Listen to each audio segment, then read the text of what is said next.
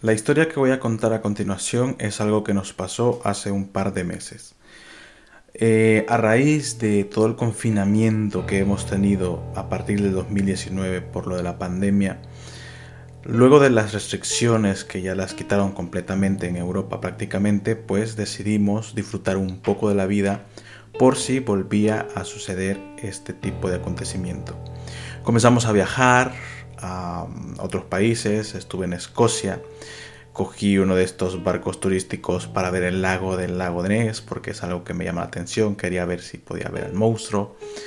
Siempre me ha llamado estas historias curiosas de seres mitológicos, seres eh, que no han sido catalogados aún, eh, criaturas, animales, razas de animales que están extintos.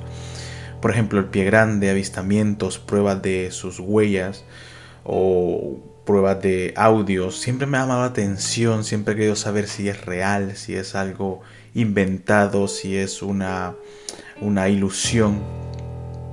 Y en estos viajes que hemos tenido, pues la mayor parte de estos viajes han sido dentro de Irlanda. En Irlanda hay zonas donde hay leyendas de monstruos marinos, leyendas de criaturas salvajes, criaturas incluso hombres lobos he escuchado también. Y hay una zona donde eh, aseguran que han visto hombres lobos, oh, perdón, lobos gigantes. Eh, una raza de lobos gigantes que no se ve prácticamente en ninguna parte.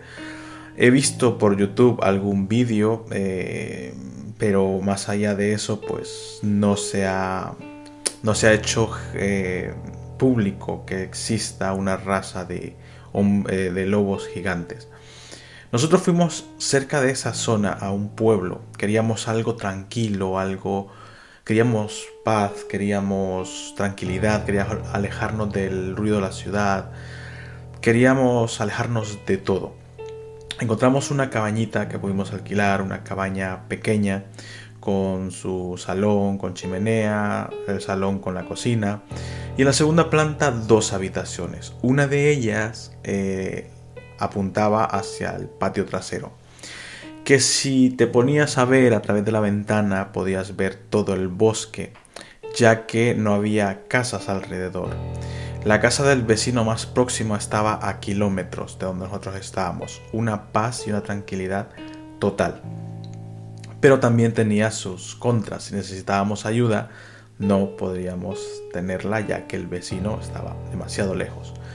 Para llegar al pueblo eran más o menos 5 eh, kilómetros, 5 o 6 kilómetros, no estoy seguro, en coche para ir, poder ir al supermercado, poder ir al pueblo, estábamos prácticamente solos.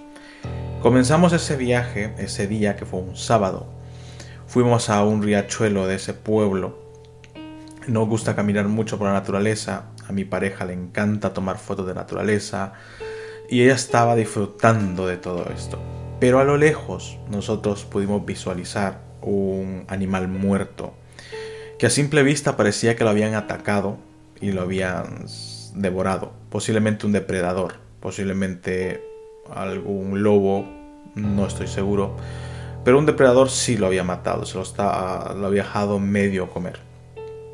Em, por, estaba un poco lejos de donde nosotros estábamos y lo que pudimos visualizar más o menos quizá era una oveja, ya que en Irlanda las ovejas son muy comunes encontrarlas a la pie de la carretera, en cualquier parte siempre hay ovejas.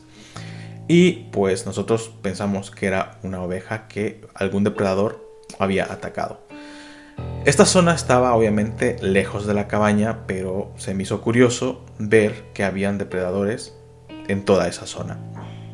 Al regreso, cuando volvíamos a casa, pasamos por ese pueblo y pasamos eh, por un supermercado pequeño. Estos típicos supermercados de pueblo, donde siempre hay gente mayor hablando entre ellas, eh, se quedan en un pasillo hablando como que nunca se han visto, como que tienen años de no verse y comienzan a tener su vida social en un pasillo de un supermercado pequeño. Es un pueblo donde prácticamente todo se conoce. Y esto significa que si entra un extranjero o un viajero, pues siempre será la comidilla del momento. Nosotros al entrar obviamente la gente murmuraba y comentaba, posiblemente porque éramos la novedad de ese día, o posiblemente porque ellos sabían que nosotros no habíamos visto lo que ellos en realidad habían visto en todo el tiempo que habían vivido en ese pueblo. Cuando nos fuimos de ahí eh, se estaba ya haciendo de noche y llegamos a casa, preparamos la cena y comenzamos a cenar. Pero algo curioso pasó. En Irlanda es muy común ver tormentas a diario. Hay semanas que no para de llover. Hay semanas que sale el sol, tú sales feliz con camisa manga corta, con pantaloncillos cortos y empieza a llover. O necesitas un abrigo. El tiempo es muy eh, cambiante. Pero hay algo que es muy curioso para mí aquí en Irlanda, que a pesar de que prácticamente llueve siempre, es raro, pero muy raro ver tormentas eléctricas. Y para mí es algo curioso, no es que nunca haya visto yo tormentas eléctricas, he vivido en países donde las tormentas eléctricas son el pan de cada día, pero me hace curioso que en Irlanda no se vea eso.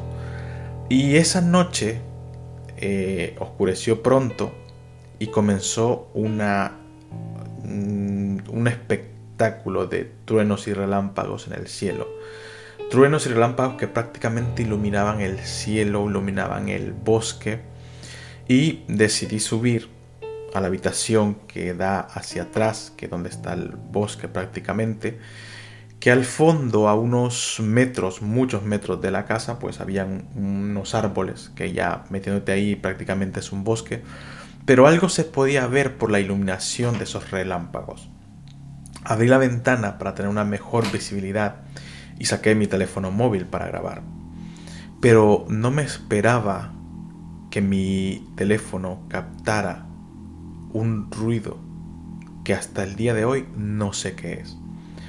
Comencé a grabar las luces espectaculares y de repente eh, empiezo a escuchar gritos gritos a lo lejos, a lo profundo del bosque. Gritos que me paralizaron, que me pusieron los pelos de punta, ya que prácticamente, como repito, no había vecino cerca. Y era un ser, por su intensidad, un ser grande.